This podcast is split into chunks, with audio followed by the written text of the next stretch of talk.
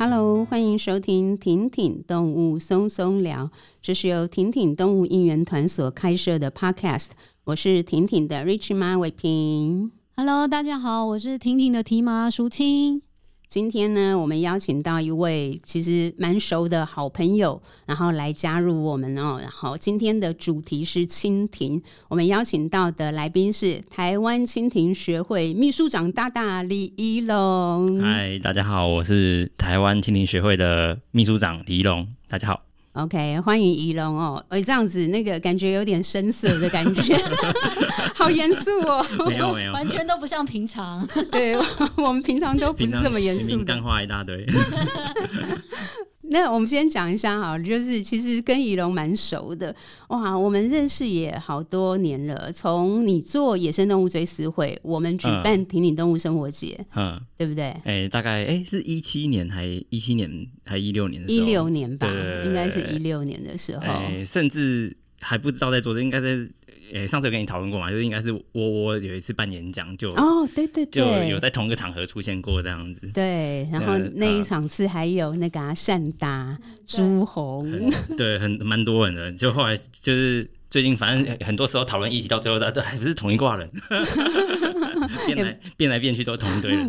不错，表示我们至少还蛮坚持下来的，就是的。OK，那可以回溯很久。一龙，你大学念什么科系？我其实大学念的是森林系，哎，森林系。OK，我念的是文化大学的森林系这样子。OK，然后所以毕业就到林氏所？没有没有，应该说我在大学的时间都有在林试所实习，从大一就跑去，比如说太麻里分所啊，然后。跑去植物，那时候是植物园组，哎、欸，生物组吧，然后后来改叫植物园组，然后还有保护组这几个地方哈，就是去帮他们做调查，或者是说去，就是有点像打工换宿，像太麻里的时候就打工换宿这样子，去帮忙做调查，让我们这边住几天这样子，对对对，类似这样子的实习。对，然后研究，诶，大学毕业之后就去东华大学念研究所，这样。大学毕业就去东华，那东华研究所念什么？我东华那个时候念的是自然资源与环境学系的研究所，然后他们那时候他们研究所其实蛮久了，然后我刚好进去的时候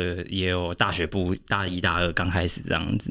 哎，那既然聊到这个，我问一下好了，嗯、就是因为我们收听的听众啊，就是也还蛮多，不管他是因为就是大部分他还是因为喜欢动物，然后喜欢动物，所以也许他会想要去念兽医学系，欸、但是也有可能喜欢野生动物，于是开始就是现在老实说，在不管是从窝窝野追，甚至于包含婷婷以及各个保育团体，大家努力的透过社群媒体去扩散。其实我相信台湾其实对野生动物的关注是持续有在增加。那如果对一般就是年轻的朋友，他们如果喜欢动物，森林系或者是有哪些科系啦，是你建议他们其实可以去去做一些 research 的？森林系除了森林系，对，除了森林系，大家最讲 CP 值最高的就是昆虫系嘛，对不对？哦，昆虫系，中心昆虫，然后一些疾病啊，这些也都算是相关科系这样子。可是做的事情可能会有点不太一样。然后再来的话，像是其实，在选的时候哈，还是建议。同学们，因为还还好，我之前当过老师，我就跟他们这样讲。我说你们在选系，如果你真的很喜欢大自然的话，你最好还是点进他们的那个系所介绍里面去看每一个老师到底在做什么。因为选系之余，你还你最重要是要去看老师到底他们在做什么。OK，比如说有一些生物系点进去里面都在做什么分身啊，在做实验室的事情，嗯嗯嗯，你点进去你就很少跑野外的机会，就很可惜了。嗯、对，那有一些生物系不一样，它有很多的野外工作，取决于老师他的研究的性质跟方向是哪一方向这样子。好，所以像生物。系啊，然后像我我那时候念的是自然资源环境嘛，对不对？哦，对对，最常最常被大家误会的像是动科系、动物系，就点进去都都在做畜产工作。哦，对，就是可能都是大动物、经济动物，很常都是那种畜产系，然后转型变成叫生命科学或动物科学。对，对，对，对，可是其实它。在做就是畜产方面的 OK 事情，但也算是动物科学之一啊。OK，所以比较关键就是第一个是点进去看一下这个系所本身的核心在做什么，嗯、另外就是看老师就是了，看老师的研究。对，就是知道自己喜欢什么，然后去看那个领域的老师在做什么研究，这样子，这样比较容易找到对症下药。有道理，因为一般可能都要到念研究所才会比较去做老师的 research 就是了，教授嘛。欸、对，没有错。但是实际上，如果你念念大学的时候，如果你是很明确的想要去，譬如说跟自然环境有关，对，然后但是有各种科系，那就是进去看一下这个系所的老师跟老师他的研究的背景跟范畴，可能就会比较知道说这个系所会走哪个方向，就是了、嗯、有很多美美嘎嘎啦，可以减少掉很多自己那个探索这个世界的。的距离这样子了解，好，这个完全也不在我们的访纲里。哦，这个可以聊一整集耶。对，这个又可以一做一集这样子，我们每一次都这样，就是、嗯、好。那我们必须要拉回来了，拉到今天的主题，就是蜻蜓的部分。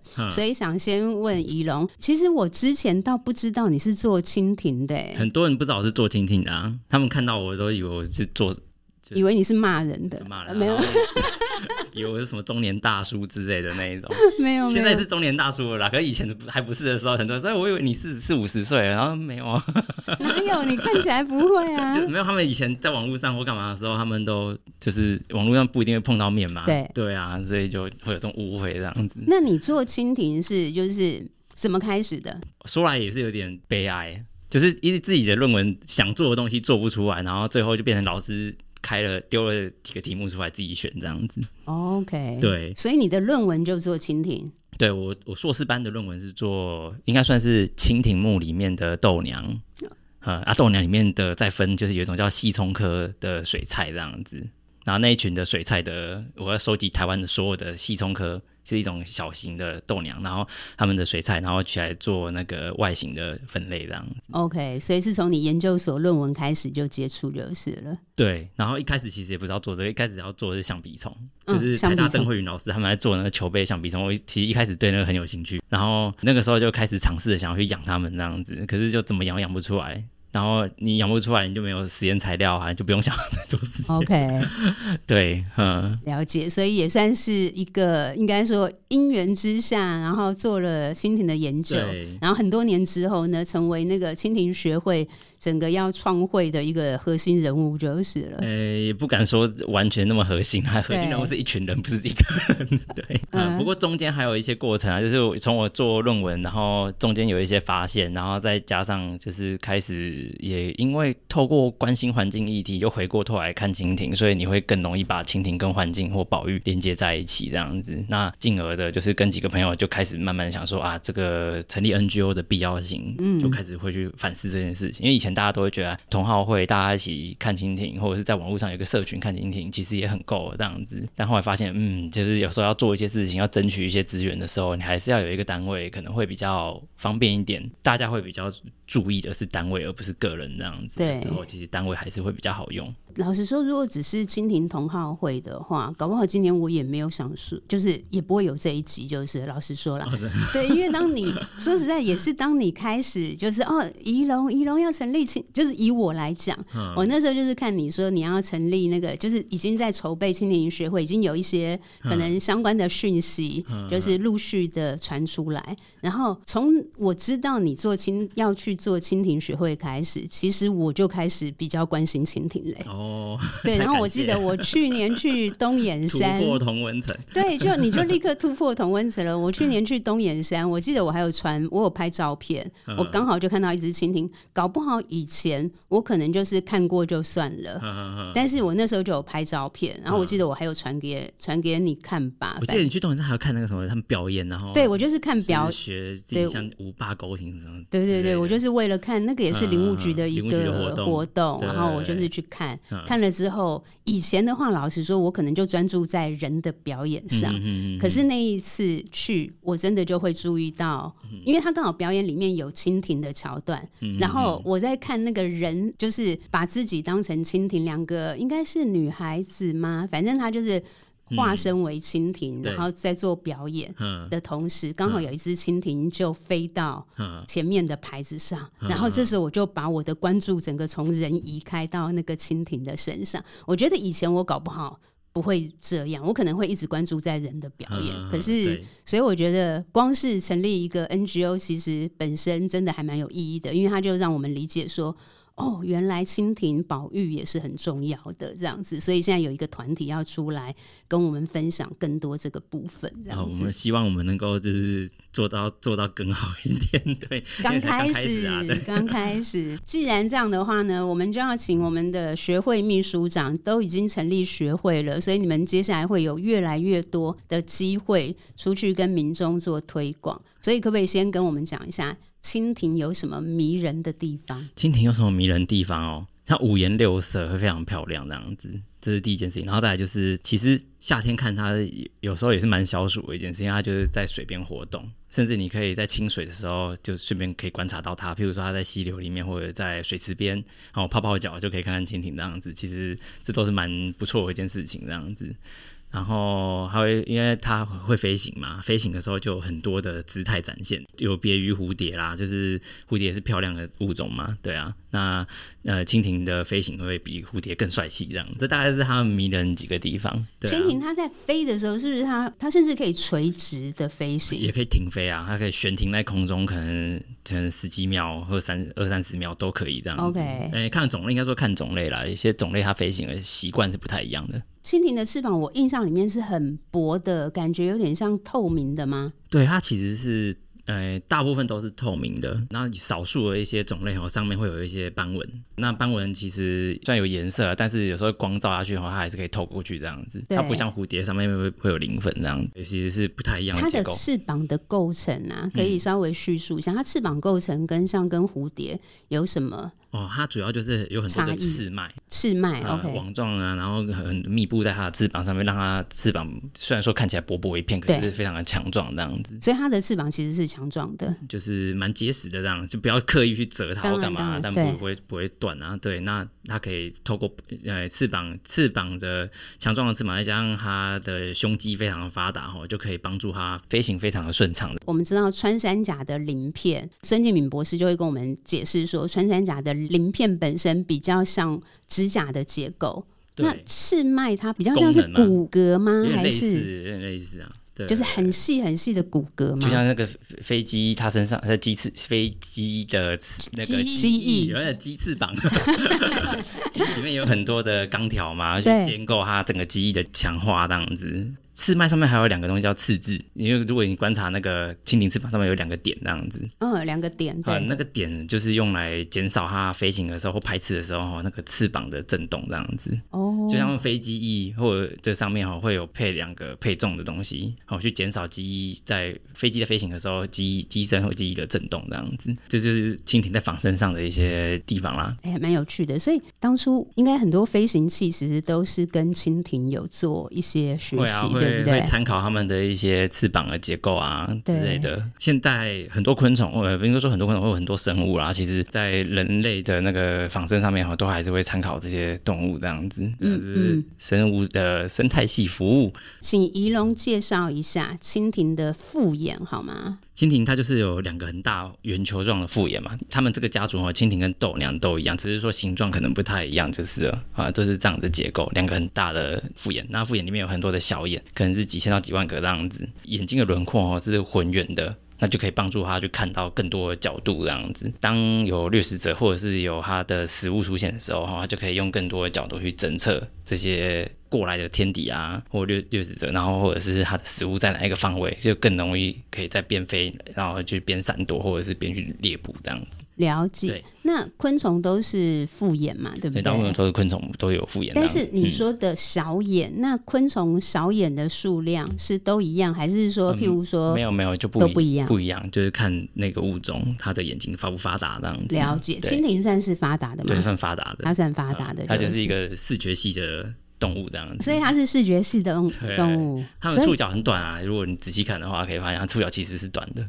OK，、啊、可是复眼很发达那样子。了解，因为有一些我们知道有一些它是比较靠触觉，或者甚至于就是不同的物种，它发达的地方不同。但是以蜻蜓来说，嗯、视觉是它的强强的地方。主要最常用，哎、欸，应该说主要最最重要的一个感官哦，最重要的感官。那还有没有其他就是蜻蜓在生理构造上面特殊或者有趣的地方？蜻蜓它是幼虫，我们叫水菜嘛，对不对？那它因为它是呃我们讲的那种不不完全变态的生物，这样就是它它没有蛹这个阶段，这样嗯，没有蛹哦。那尤其是它是这个不完全变态的昆虫里面的所谓叫半形变态。那半形变态所指的就是像是蜻蜓这一种，它的幼生期跟它成虫生活的环境会是很很有很大差异的。因为蜻蜓的那个幼虫它是住在水里面，那成虫是住在天上，嗯、呃，或者是陆域其他的环境这样。然后水菜哈，就是因为它说它的幼虫有一个特化构造，而且是其他昆虫看不到的这样子，就是它有一个东西叫做下唇片。下唇片，嗯，就是它的下巴，它有一个下巴，然后它下巴有点像是异形的那个。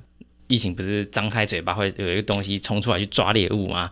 哦，那那个蜻蜓它其实有一个这样的构造，哦，它就是一个像是一个夹子，然后在它的下巴，然后每一种不同的物种，它的那个结构会不太一样，有的会有很多的那个。锯齿啊，看起来很凶，那有的就是很就两个勾勾这样子，小小的勾勾。嗯、那这个功能其实大同小异啊，都是用来抓那个水里面的食物猎物的。那精灵大部分都是比较被动啦，就是多多多数都是做做人形那样，就是譬如说有蝌蚪、有鱼，或者是有孑孓哦，这些比它体型小的，甚至同类，从它的前面游过去的时候哈，它就会可能躲在泥巴里面，或躲在草草丛里面哦，水里面的那个水草里面，然后它就会看着它。然后就把那个下唇片突然间的很快速的伸出去，然后夹住它之后，然后拉回到自己的嘴巴里面去拒绝它，然后把它吃掉这样子。蜻蜓的幼虫大概多大？嗯、幼虫大概多大哦？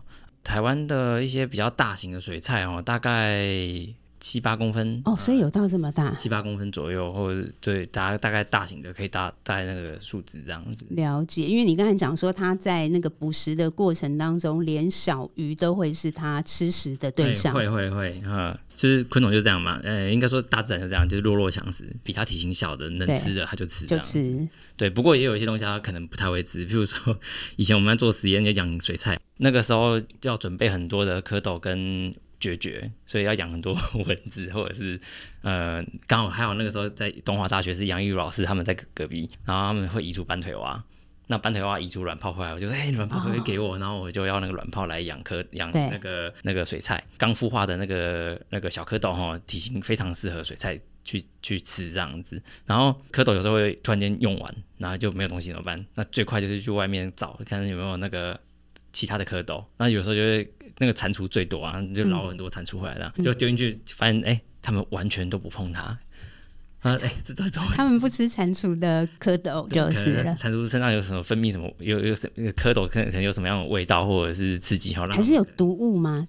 他们蟾蜍是有毒的啊，只有可能不知道什么机制让他们知道这个东西不能吃。对，他就不吃就，对他们就完全不碰它了。所以他会吃斑腿树蛙的，但是他就不碰蟾蜍的，就是对，蛮有趣的一件事情，嗯，还蛮蛮、嗯、好玩的。刚才有提到翅膀嘛？哎、欸，我刚才漏讲一个东西耶，因为蜻蜓有那个水菜，不是有那个下唇片吗？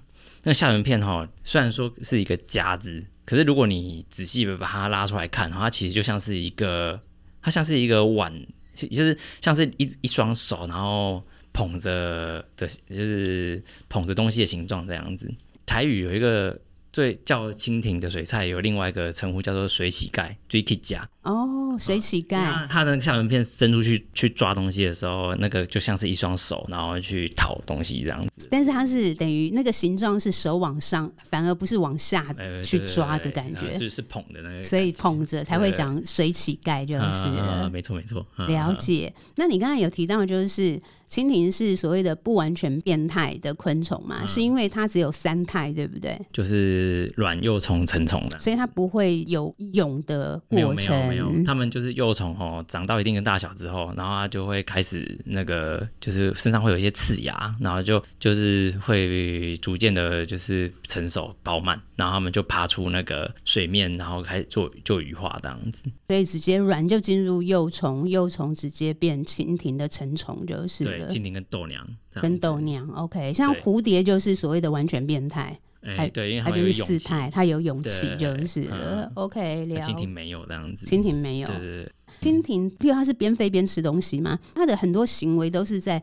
空中飞行过程当中发生的，还是也不一定？飞行其实就是他们主要展现行为的一个时机，而且尤其他们又是水生昆虫哦，所以他们很依赖水域。他们飞行啊的时候，有有一个时候就是他们会巡视那个水域这样子。巡视水域就是，诶、会有一个自己的领域。然后，如果这个时候有其他的那个蜻蜓出现的话，哦，他们就会去驱赶它。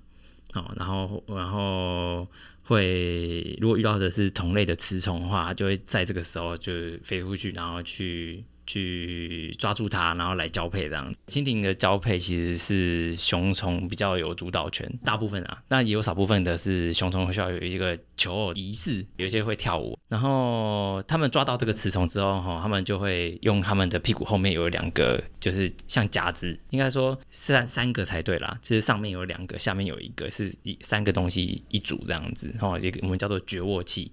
好，然后绝卧器它可以夹住那个雌蜻蜓的那个胸部的前面，然后有一个窝，然后就夹住它之后，然后就你就会看到那个蜻蜓就会两只连在一起，这样子、嗯、连在一起还就是还没有交配哦，它只是连在一起。然后等到它们诶可能雌性妥协了之后哈，那它愿意跟这个雄虫交配，它就会把它的腹部末端弯到雄虫的腹部的第二节的地方哈，因为。呃，蜻蜓比较特别的是，它的生殖器是在腹部第二节的地方，它不跟不跟其他的昆虫不一样，其他昆虫或者其他动物哈都是在腹部的末端，可是它们在腹部第二节有一个副生殖器，然后蜻蜓会把它的雌蜻蜓会把它的交尾器跟雄虫的交尾器就连接在一起，就会变成是一个像是爱心形状的交心型连接。所以在一些国家哈，就会把它形容的很浪漫，这样子是一个爱情的象征。对，就是每个地方的蜻蜓，它代表的文化也都不太一样。了解，其实很多是从人观察之后做的一些解读，就是对啊。所以尤其它是红色的蜻蜓的时候，就会更浪漫啊！真的。对，然后完成这个连接之后哈，就是那个雄虫会就是交配完成之后，然后呃看看种类啦，有些种类的雄虫就会陪伴着雌虫去产卵，产卵。有一些也是在飞行的时候完成的。大部分的产卵，像豆娘啦，应该说豆娘大部分产卵，他们会是飞到一个定点，呃，可能是植物上面啊，或者是土壤上面，然后就把它的腹部弓起来，然后把它的产卵管插在泥土里面，然后或者是插在植物上面，然后把那个卵产在那个土或者是叶子上面这样子。哦，但这叶子或土都是靠水域的，那个水菜孵出来之后，它就直接爬进水里面，或者是说有一种机制是可能遇到下雨。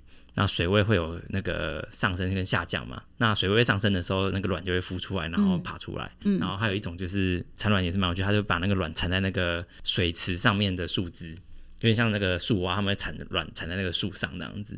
然后等水菜水菜孵出来之后，它就掉到下面的水池里面那样子。OK，那有直接是直接孵在水面上的吗？呃，不是，直接产在水里的也有。刚才讲有呃有一呃。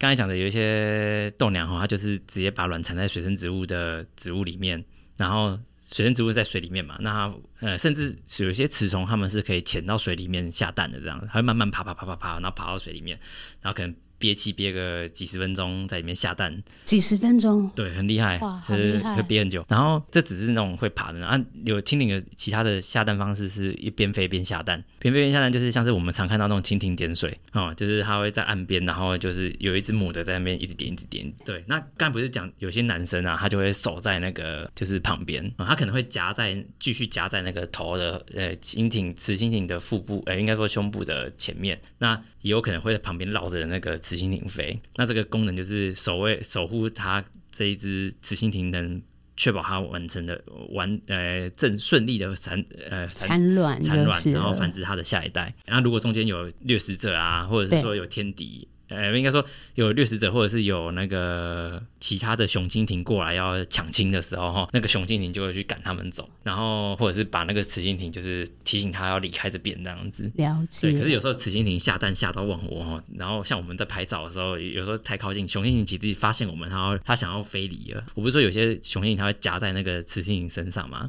然后雌蜻蜓在下蛋，然后就是很。很专注，然后熊婷婷在那边想要飞，又飞不走这样子，他就是抓很紧这样。对，蛮好玩的。然后还有另外一种是像是轰炸机一样，它会飞在那个水域上面，然后把那个卵哦集中在腹部之后，然后丢到那个水里面这样子。对，产卵行为其实就所以你现在讲的产卵行为有这么多种，对，大部分是因为不同种类的蜻蜓它会有不同的行为，还是不同的个体可能就会有不同的行为？嗯、不同的种类啦，不同的种类，种类，OK，就是不同种类它会以不同的方式，就是。好像还蛮少看到不同的个体。所以对，应该都都都是都是种类就是了。嗯、OK，哎、欸，难怪这样被你一讲就觉得难怪，就是会有人想要做观察，因为实际上观察过程当中还蛮有乐趣、啊。所以我们要呼吁我们的就是喜欢蜻蜓的朋友，就是说，哎、欸，或者是喜欢动物的朋友，应该也都要这样，就是说，我们拍照或者是去观察生态，不是只是。记录一份清单而已，最好是你可以去观察它有哪些行为的展现，这样子，那其实是最棒的一件事情。对啊，因为你看到它能够展现这样子自然的行为的时候，其实那带来的感受是完全不一样的，而且更能够跟环境做连接，这样子。没错，这也是为什么我们就是会很反对像是诱拍啊，或者是说抓拍这样的行为。对对，那其实从这样小小的观察或者是诶欣赏的时候就可以。看出就是更多样化的东西，这样子。没错，就是那个乐趣，其实应该是在这些观察当中，而不是某一个程度。我觉得那个右拍的乐趣，其实本身只是享受被其他人好像掌，就是因为不懂，啊、所以给予的掌声，就是了。没错，很多时候是这样。对啊，对，所以我们上次也跟那个在三十三集的时候，是邀请那个梁杰德导演，啊、在那一集当中，其实我们也有提到说，现在。我们因为使用大量社群嘛，所以也会接受到每一个个人其实都是一个自媒体了，就是了。没错。可是相对的媒体试读就更重要了，嗯、因为如果我们看一张漂亮的照片，像过去我从来没有想过所谓的，甚至于不知道有所谓的右拍，嗯，那我们就会给任何譬如看起来很漂亮的照片，我们就给予掌声。可是我们不会去想说合理性，就是这张照片背后的合理性。对啊，所以其实有时候在呃。虽然虽然说我现在拍照比较忙，比较比较有时间拍照，可是有时候我们常常在这样子在做自然观察跟摄影的时候，就是如果你可以用多用一点时间，多用一点心力去观察的话，你那照片会更有故事性。这样子，对对，你可以叙述的东西也可以比较多，赋予这个照片更多的空间。这样。刚才有讲到幼虫吃什么，成虫吃什么？成虫其实哦。我们刚才有讲过幼虫吃嘛，那我们现在讲成虫吃。对对对，就是像我们蜻蜓学会成立啊，这边也要公就在这边呼吁大家，不要再问我们蜻蜓有没有办法防治小黑蚊这件事情。蜻蜓它跟小黑蚊的幼生期哈，就是我们先讲水菜好，水菜是住在水里面的，可是小黑蚊它是住在青苔上面的。嗯，就是极少数的蜻蜓才会上到岸上去吃东西这样子，所以他们其实是遇不到的这样子。OK，青苔平常也不会每次都泡在水里面嘛，对，他们是他们是潮湿的环境这样。然后当它变成小黑蚊变成成虫之后，它非常的小。对，那蜻蜓它们的成虫啊，它们主要的食物但都是一些。诶、比他们体型小没有错，可是因为小黑蚊有时候太小，它未必能够这么好抓到它这样子。对，那成蜻蜓和成虫吃什么？就是吃一些呃体型比较小，比如说一些蚊蝇啊，然后还有那个呃其他的像是蝴蝶啊，哦或者是同类啊也会吃哦啊，我这个蚊蝇哦就可能。像太体型太小的小黑蚊就未必吃得到，所以蜻蜓要去防治小黑蚊，可能功能有限啊，不能说没有，嗯，可能偶尔还是会吃到，但是我想这个功能是有限的这样子，对，尤其是幼虫是吃不到小黑蚊的，所以你们很常被问这个问题，很常被问啊，甚至学会成立之后，还真的有很多人来问说，就是哎、欸，你可不可以来帮我们做生态池，然后我们要那个歼灭小黑蚊这样子，我说我们应该是很难啊，对，我说你这个问题我们很没有办法。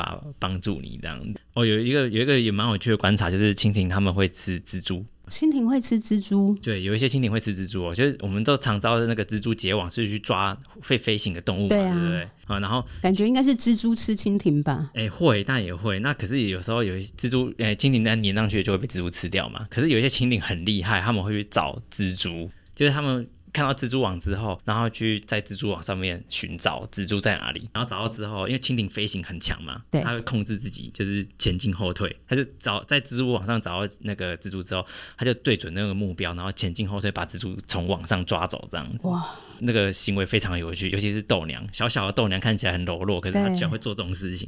对，对，有时候我们在观察在拍照的时候，就看那个它在干嘛，然后怎么飞那么慢那样子，就原来在抓蜘蛛，很厉害。哦，很厉害。对，然后如果诶、欸、国外像美北美有有一些案例是他们大型的蜻蜓很大只，然后他们的蜂鸟很小嘛，甚至连蜂鸟都可以抓来吃这样子。哇，这么这是有记录到的，像。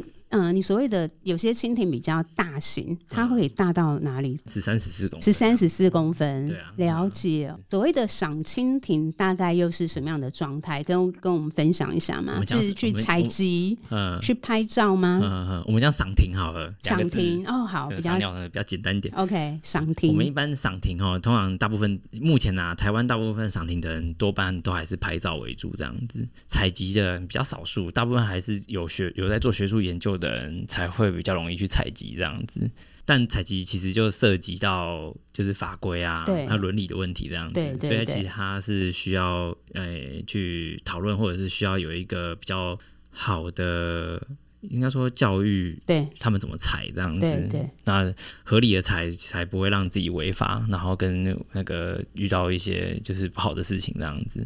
那大部分赏停当然都是拍照了，就像刚才讲。然后，嗯，像我比较极端，因为我除了赏停，除了拍照之后，我就是把爬山也当做赏停的一部分。嗯、像，因为我我在二零一五年，就是我在做系统课的时候，呃的水菜的时候啊，那个时候除呃除了全台湾已知的那个平地的一些水域环境要去做调查之外，其实我那时候花了一些时间，因为在做山域山区的湖泊的水菜这样子。那主要的原因是因为。平地的很多人都看过，我因为台湾其实赏蜻蜓，应该说赏看蜻蜓的人，大概在昆虫里面可以算排第三多，第三多，因为最多可能就是甲虫嘛。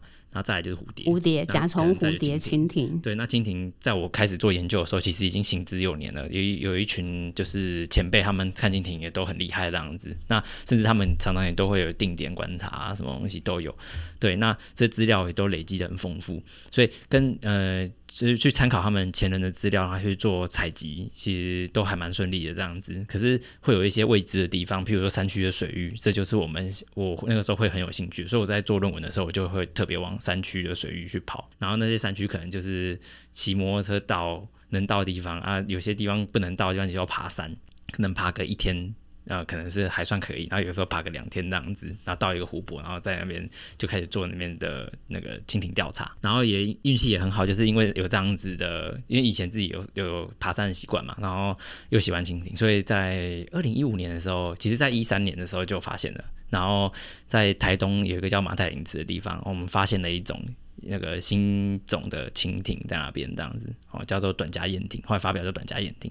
对，二零一五年后来有那个把它发表出来。哎、欸，那如果对像你们是终究比较专业，就是带一点专业，是念生科，就是相关背景的。是。对于我们一般人，譬如说，假设我平常自己在爬山，嗯、过去我可能根本不会去。譬如说，我随便举例，阳、嗯、明山的那个二子坪步道，嗯、走到最底端，哦、它有很大的生态池。嗯、那如果说我过去其实我不会特别去注意 里面的蜻蜓之类的。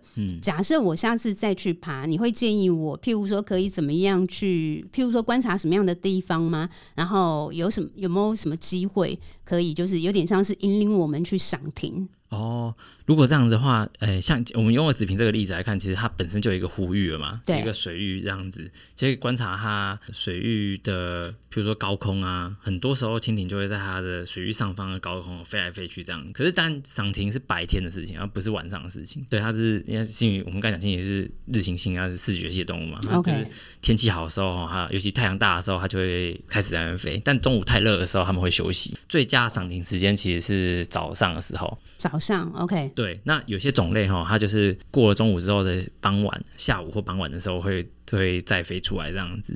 对，那起雾的时候，当然他们就也会都跑光这样子，因为湿气太高，不不利于他们飞行，翅膀有时候会受潮。然后再来就是我们会去观察哪些地方，譬如说水生植物多的地方，水生植物多的地方哈，就有很多的，譬如说停水植物啊，或者是浮叶植物。那上面可能就会停很多蜻蜓这样子。那甚至旁边的如果有一些小树，或有一些树枝，也应该说水域的旁边如果有一些树啊，树上的枝条什么的，有时候也会停蜻蜓这样子。除了飞行的，除了每一天，嗯、每一天就是你刚才有提到清晨或者傍晚，对它，然后以及可能譬如说，应该是没有雾气、湿气这么重的时候，嗯、季节呢？譬如说有赏停的季节吗？还是季节还好？目，目前看蜻蜓大部分都。如果说没有特定种类啦，全部就是春天，然后到秋天啊，冬天的话量就会比较少，比较少。因为台湾有东北季风，然后又有又属于亚热带地区嘛，所以台湾的停季其实冬天还呃，你如果你去南部的一些地方，还是有一些蜻蜓可以看。对，那秋天尤其秋天的时候，会东北季风会把一些纬度比较高的蜻蜓从那个日本或中国然后吹下来这样子。现在还、嗯、现在还不能确定是。哪个地方确切的那个迁移路径是怎么样？可是他们应该是被的这样子季风带下来，所以我们就又有一种亭叫做所谓的秋亭，就像候鸟那样子，然后就是季节性的会出现这样子。嗯，了解。然后，如果说你观察的很深，你要开始追寻一些比较厉害的物种的时候，或者是比较少物种的时候，就有些物种它的发生期就非常短，可能不到一个月的时间，你要抓紧那时间，然后到某一个特定特定的地方了解，对，然后去观察这个物种这样子。对，所以呃，观察蜻蜓其实从简单的就是大概是春夏。然后球，然后再就是水域、水边，这是几个要掌握的。像譬如说，现在大安森林公园啊，或者荣兴公园，其实也都有一些水，嗯、就是水池，啊啊、所以那些其实都是算是初入门，基本上像这些地方都可以去观观察得到。没错，没错。像那个现在有些，诶，其实现在不像以前啊，以前很多公园要做水池哈，就弄了一个像是那个庭园造景这样子，然后旁边都是石头围石头，对对，然后里面没种什么东西，都是养锦鲤，然后那其实反而没什么。对对对，所以现在也讲求所谓的呃，会讲求水水池的生态功能哦，所以他们水池现在都种了很种，哎、欸，应该说它的功能性会比较完整，然后会有很多的植物、植被、植栽啊在里面。那其实这样子，蜻蜓会喜欢这样的水域环境，种类也会比较多元。哎、欸，我之前没有特别注意，因为我去那个大安森林公园啊，嗯、基本上因为它有很多像是白鹭鸶或者是黑冠麻鹭之类的，觉得、嗯、它那个池池边的生态非常的丰富。然后我记得它有一个板子，嗯、上面就是还蛮详尽的介绍，会在这边出现不同的鸟类。哦、但我不太记得有蜻蜓的板子吗？我我是不记得有。他们，我我其实不太确定，因为我也很少在那边赏蜻蜓。但它确实是一个好赏蜻蜓，所以它是一个好赏蜓的地方。我之前有去上课啊，可是我真的没注意到 这件事。了解。但我要提的事情就是说，他们其实呃，大安森林基金会他们其实有开蜻蜓课程。哦，他有开蜻蜓课程。对，他们有开一个蜻蜓的调查，跟那个那个。自工课程这样子，了解。所以去上门课，他们就会带你在他们的在那个水域去做观察，做观察。对，然后我之前就有帮他们去上一些蜻蜓的观察跟水、嗯、水菜的课这样子。对，然后带他们在里面捞水菜，捞起来给他们看里面有哪些。其实种类还蛮多的，Okay. 就是从蜻蜓豆娘啊，就是都很多可以拿起来看的东西这样子。Okay. 所以这些公园就是一个自然观察很好的地方。呃，像中部的特生的生态池，然后还有南部的话，就是呃鸟松湿地啊，或者是澄清湖的湿地，它旁边澄清湖湿地，对它，譬如说它周边如果植被比较好的地方，其实也都会是一个赏蜻蜓很好很棒的点。那特别会提到这几个地方，就是因为我们接下来要办活动哦，接下来都会在这些地方办活动。欸、特生会办活动，然后鸟松湿地我们也会办赏听活动这样子。一般大众啊，我们真的对于动物的认知太狭隘了，觉得我们跟那个自然、跟环境、跟土地。的切割太太切割了，我们就是我从小就住在可能高楼大厦里面，所以对我来讲，可能真的就觉得哦，野生动物好像就是那种大型的哺乳类才叫野生动物，却忘记身边其实有很多很棒的小生物。所以其实像我们在做协会的时候。我我们其实蜻蜓遇到的保育困境不像是黑熊这么的坎坷啦，就是黑熊还会被盗猎，前阵子很严重，有四只黑熊嘛。那蜻蜓虽然说会被捕捉，可是呃现在的遇到捕捉的问题没有那么严重。蜻蜓不是一个主要被收集来做标本贩售的一个物种，但未来不一定不好说。那主要蜻蜓遇到的一个环境困境哈，或者说是保育困境，其实是栖地破坏的问题。所以，我们其实除了推广认识蜻蜓之外，我们其实是很希望能够把蜻蜓跟回到连接回去自己的环境跟土地这样子。对，所以我们现在在开课的时候啊，我们都会。挑一些就是民众好到达，好大不是为了吸引他来而已，而是让他能够知道说，哎、欸，就是这样的环境，其实就可以观察到很多的蜻蜓这样子。那透过这样的方式回去回扣到他对土地的认识，对环境的认识，然后去希望能够对为环境做一点事情这样子。OK，好。这一集我们先聊到这边，到下一集呢，我们想要继续就是跟仪容聊一下的，就是比较是更大构面的，就是可能进入到保育，就是从蜻蜓看保育这件事情，我们应该还有很多话题可以聊一下，嗯、好啊好啊这样好吗？没问题，我们有很多案例可以分享。好，OK，那我们今天这一集先聊到这边，好，谢谢，谢谢大家，好，谢谢大家，拜拜，拜拜，拜拜，拜拜。